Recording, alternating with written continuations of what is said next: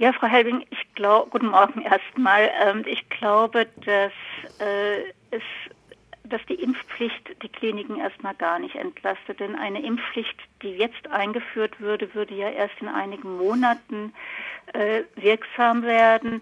Also es ist ja angedacht, die, Impf die allgemeine Impfpflicht so etwa bis März einzuführen. Das braucht ja eine Vorlaufzeit. Und äh, für die aktuelle Situation würde das überhaupt keine Entlastung bringen. Ich glaube auch, dass die Impfpflicht und die Debatte um die Impfpflicht ein Manöver ist, um von der desaströsen, äh, vom desaströsen Pandemie-Management abzulenken. Also wir wissen das ja alles, der, der Impfstoff fehlt, es bilden sich lange Schlangen. Ähm, die Hausärzte haben heute Morgen schon wieder ähm, Alarm geschlagen, dass sie, dass sie nicht impfen können und so weiter. Also es ist sowieso, äh, also diese ganze Debatte trifft auf eine Situation und auf Voraussetzungen, wo die Impfpflicht überhaupt nicht realisiert werden könnte.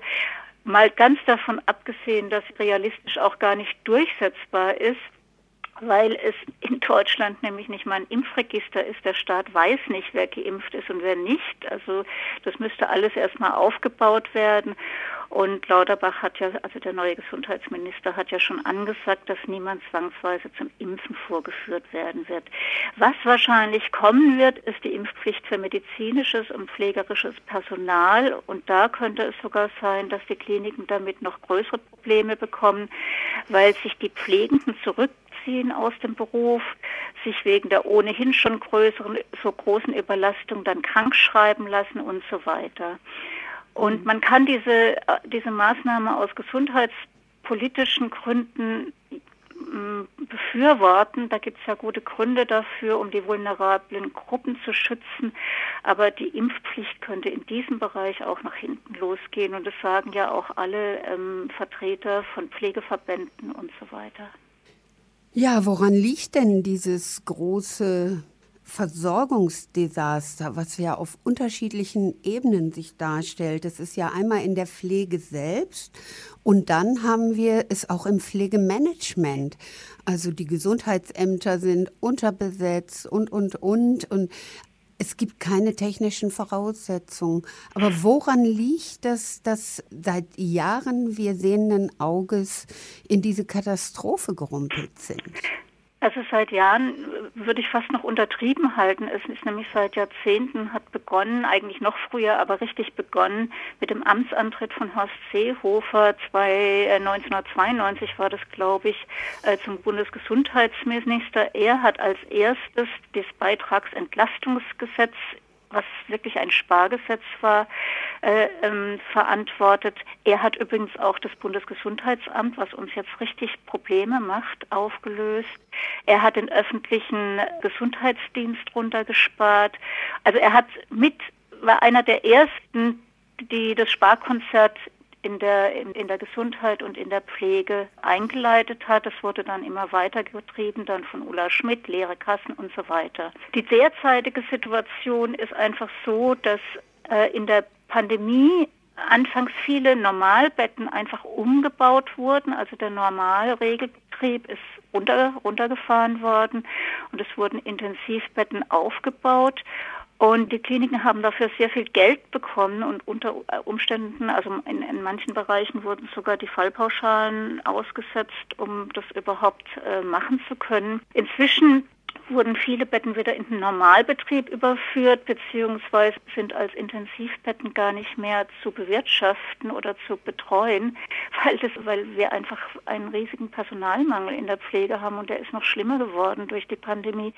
Das heißt, im Moment ist es so, dass wir 5000 Betten weniger haben, Intensivbetten weniger haben als im vergangenen Winter. Und im Moment ist die Situation so, dass 88 Prozent, ich habe es heute nochmal nachgeguckt, 88 Prozent aller Intensivbetten belegt sind mit sehr großen regionalen Unterschieden. Sie haben das ja angesprochen in München, wo schon Patienten ausgeflogen werden.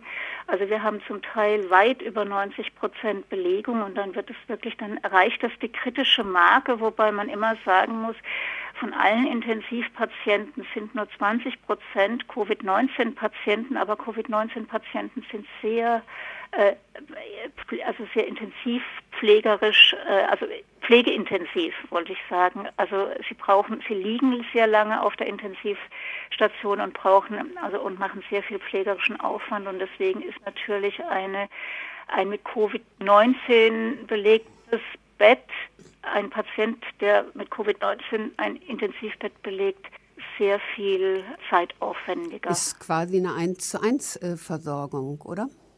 Das ist eine ein, fast eine 1 zu 1 Versorgung, mhm. wobei wir die nicht haben. Also ich kenne das ja jetzt nur aus Berlin. Da wird, ähm, da müssen also gerade auch nachts mehrere, also mehrere Patienten von einer Pflegekraft betreut werden. Ich meine, man muss dann vielleicht noch dazu sagen, dass sich die heutigen Infektionszahlen, die wir jetzt haben, im Moment noch gar nicht auswirken. Also die schlagen noch gar nicht auf die Krankenhäuser durch, weil das kommt erst sozusagen immer mit Verzögerung, also 14 Tage Verzögerung. Das heißt, was, wir, was heute also wer sich heute ansteckt, wird in 14 Tagen krank und dann merken wir das überhaupt erst. Das heißt, wir, wir wissen gar nicht, was dann jetzt in 14 Tagen der Fall sein wird vor Na, Weihnachten. Dann mal fröhliche Weihnachten. Gell? Also es ist so gewesen, ich kann das jetzt nur für den letzten Winter beschreiben, ähm, wenn Normalbetten nicht, nicht bewirtschaftet werden können, um das mal so in diesem ökonomischen Terminus zu sagen, und so ist es ja in der, in der Klinikökonomie, ähm, also nicht mit, mit normalen Hüftoperationen und was die da sonst noch alles machen, die dann über DRGs abgerechnet werden. Also wenn die freigehalten werden für Covid-Patienten, mhm. dann brauchen die Kliniken oder haben die Kliniken eine Ausgleichszahlung bekommen solange okay. sie die freigehalten haben oder umgewandelt haben. Gewandelt. Natürlich ist es dann so, wenn die, wenn die Betten dann belegt werden, ist es klar, ne, dann werden die belegt und dann werden sie übers normale, übers normale Abrechnungssystem abgerechnet also hier in Berlin ist es vor allem jetzt die öffentliche Versorgung, also sind die also es ist Vivantes und eben und, und, und die Universitätskliniken. Aber es ist durchaus auch so, dass zum Beispiel Helios, glaube ich, die Helios-Kliniken mit in die in die Versorgung mit eingebunden sind und auch andere äh, andere Verbünde, also andere private Klinikverbünde. Nun haben Sie vorhin gesagt, 5000 Betten mhm. können nicht belegt werden, da äh, nicht Personal vorhanden ist.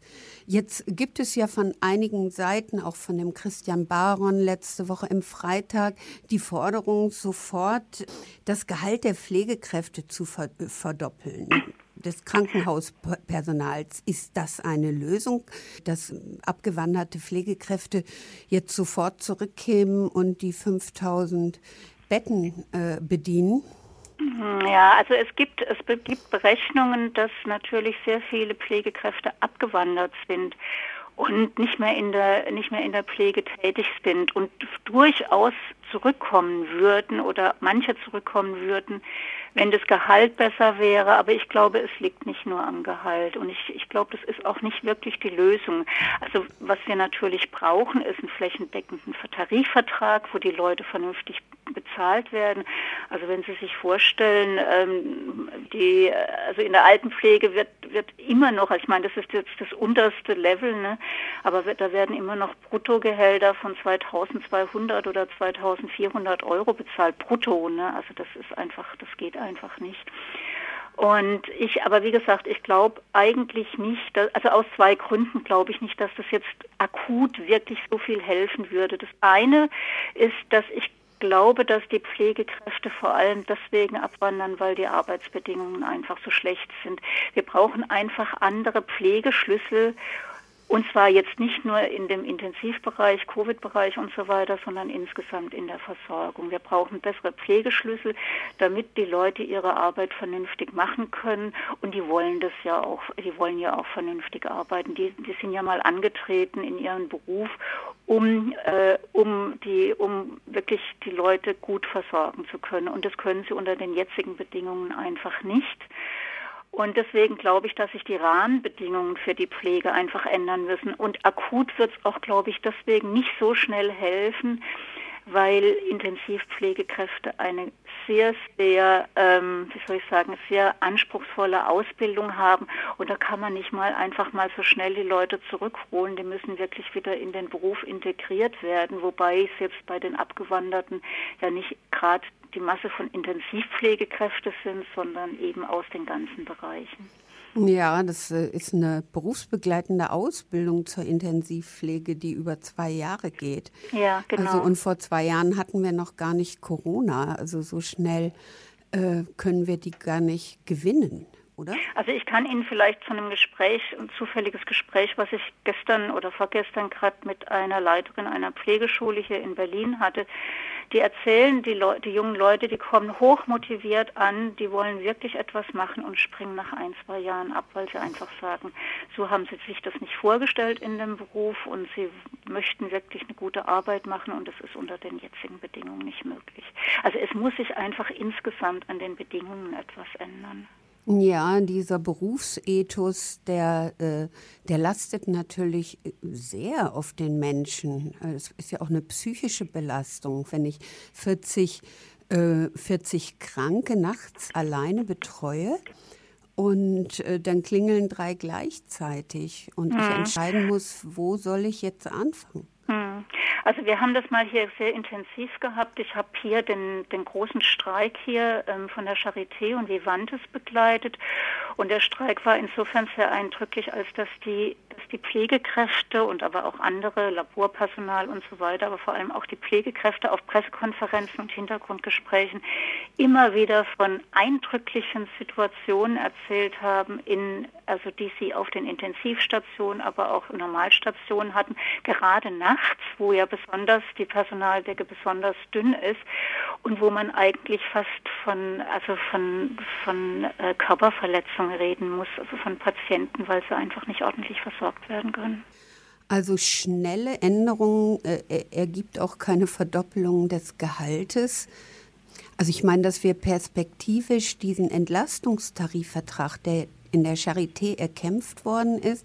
Und wir hier bei Lora mit den Münchenkliniken, die haben auch mehrfach Aktionen dazu gemacht, sind aber noch nicht so richtig weitergekommen.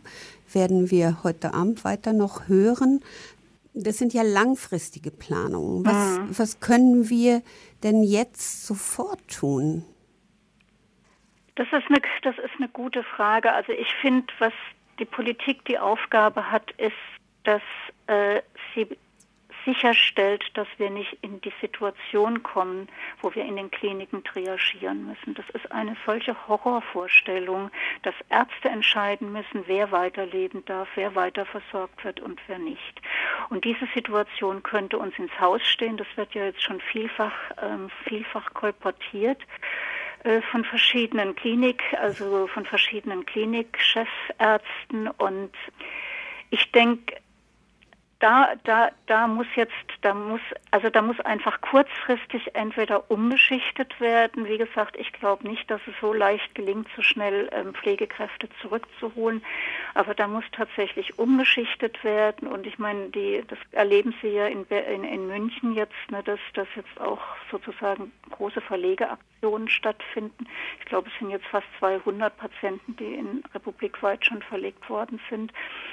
Ähm, das ist natürlich für die Angehörigen und auch für die Patienten selber nicht einfach, aber ich glaube, was anderes als Maßnahme im Moment, wirklich, in, in dem Moment, in dem wir jetzt im Moment stehen, gibt es im Moment, glaube ich, nicht.